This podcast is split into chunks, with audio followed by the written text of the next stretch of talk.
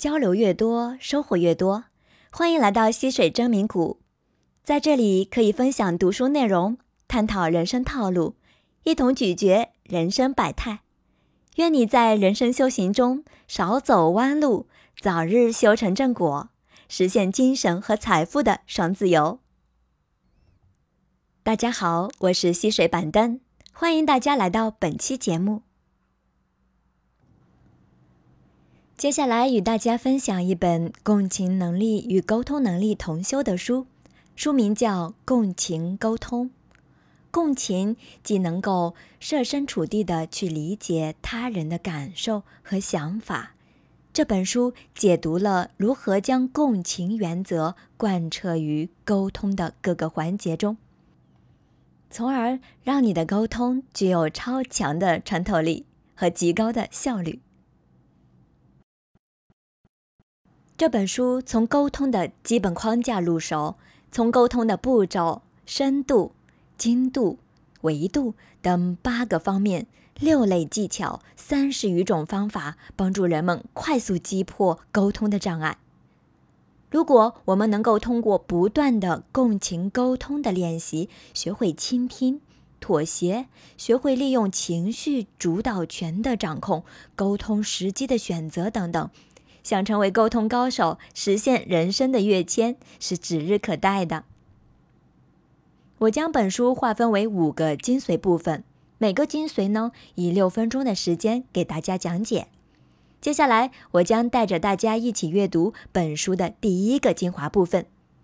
在开始之前呢，想问大家一个问题：在大家的日常沟通中，我们是否遇到过这样的场景？我希望对方帮忙做一个非常基础资料的整理工作，可是我们明显能感觉到对方可能并不愿意做，而且可能产生了抵触的情绪。在沟通的过程中，如何消除对方的抵触情绪呢？接下来将教大家以下两个解决方法。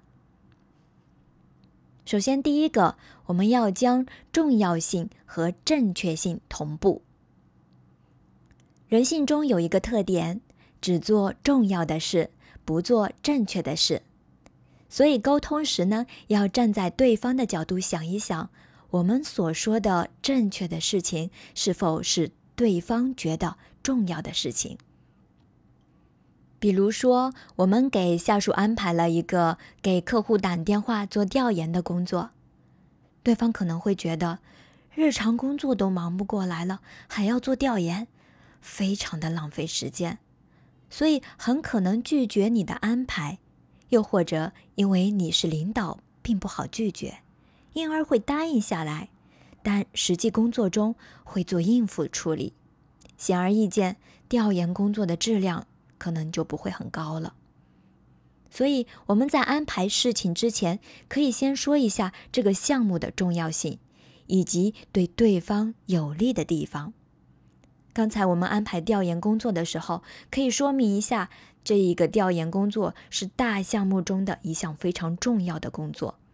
收集到准确的客户需求之后，有利于改善我们的工作流程。那么日常饱和的工作也会变得很轻松。如果本次调研做得好，对方也会受到额外的奖励。让对方觉得这件正确的事情也是他所重要的事情，将重要性和正确性同步，可以让沟通更加的顺畅和高效。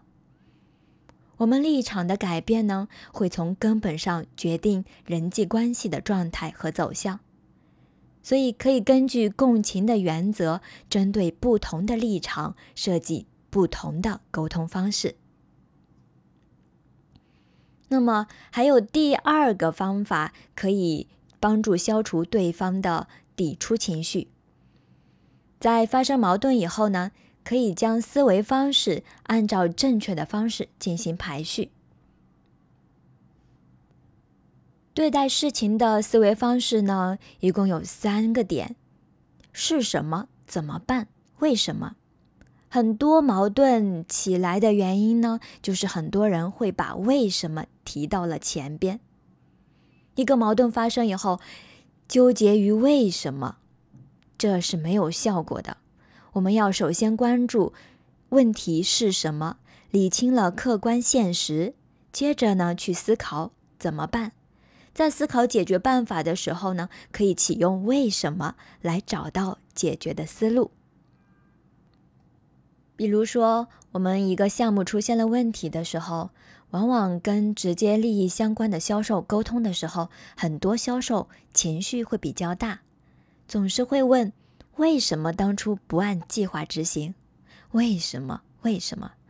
当我们发现问的为什么越多的时候，火气会越大。其根源是我们问为什么的时候，纠结的是已经发生的事情。已经无法弥补了。此时，为了避免更大矛盾的发生，我们可以采取这样的沟通模式：先问发生了什么事情，理清客观事实，然后我们想一想，我们该怎么办。发现有了方案之后，我们再看看当初为什么出现了这样的问题。我们可以采取什么样的方法避免再次出现类似的问题？在很多沟通中，心情的重要性更加的突出，所以呢，要关注对方的心情，不要一味的讲道理。接下来，我们对今天的内容做一个小结。在沟通过程中，为了消除对方的抵触情绪。我们提供了两个沟通方法：第一，要将重要性和正确性进行同步；第二，发生矛盾以后，要将思维方式进行重新排序。双方要先冷静下来，先讨论一下是什么问题，接着想一想要怎么办。最后呢，在想怎么办的时候，去想一想为什么，从而找到问题的解决方案。在沟通的过程中，一定要关注对方的心情，不要一味的讲道理。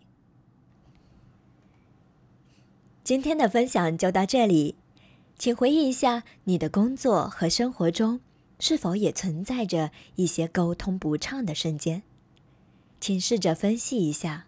是什么原因导致的？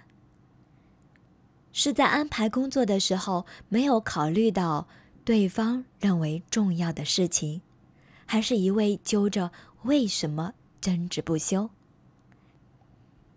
请在评论区写下你的感悟，或者将你的觉知文章的链接分享到评论区。